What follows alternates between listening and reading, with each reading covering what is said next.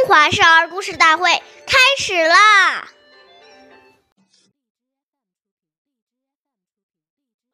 岁月易流逝，故事永流传。我是中华少儿故事大会讲述人张冰雨。我今天给大家讲的故事是《黄香温席》第三集。嗯东汉时期，有个叫黄香的孩子。母亲去世后，他和父亲相依为命。黄香虽然很小，却知道孝敬父亲。夏天酷暑难耐，为了使父亲晚上能很快入睡，黄香每晚都先把凉席扇凉，再请父亲去睡。冬天天寒地冻。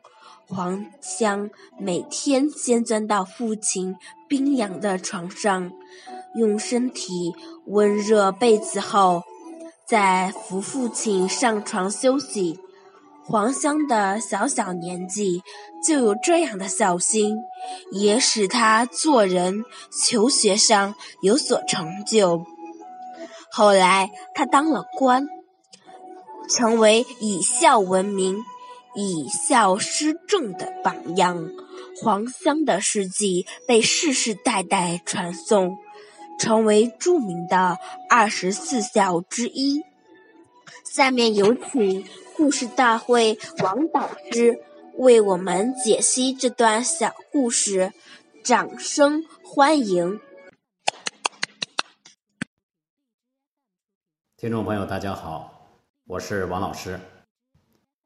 下面呢，我们把刚才这个故事呢，给大家进行一个解读。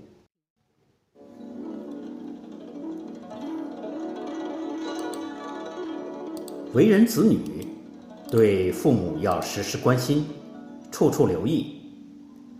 二十四孝的黄香，为了让父亲安心睡眠，夏天睡前会帮父亲把床铺扇凉。冬天寒冷时，会父亲温暖被窝，实在值得我们学习。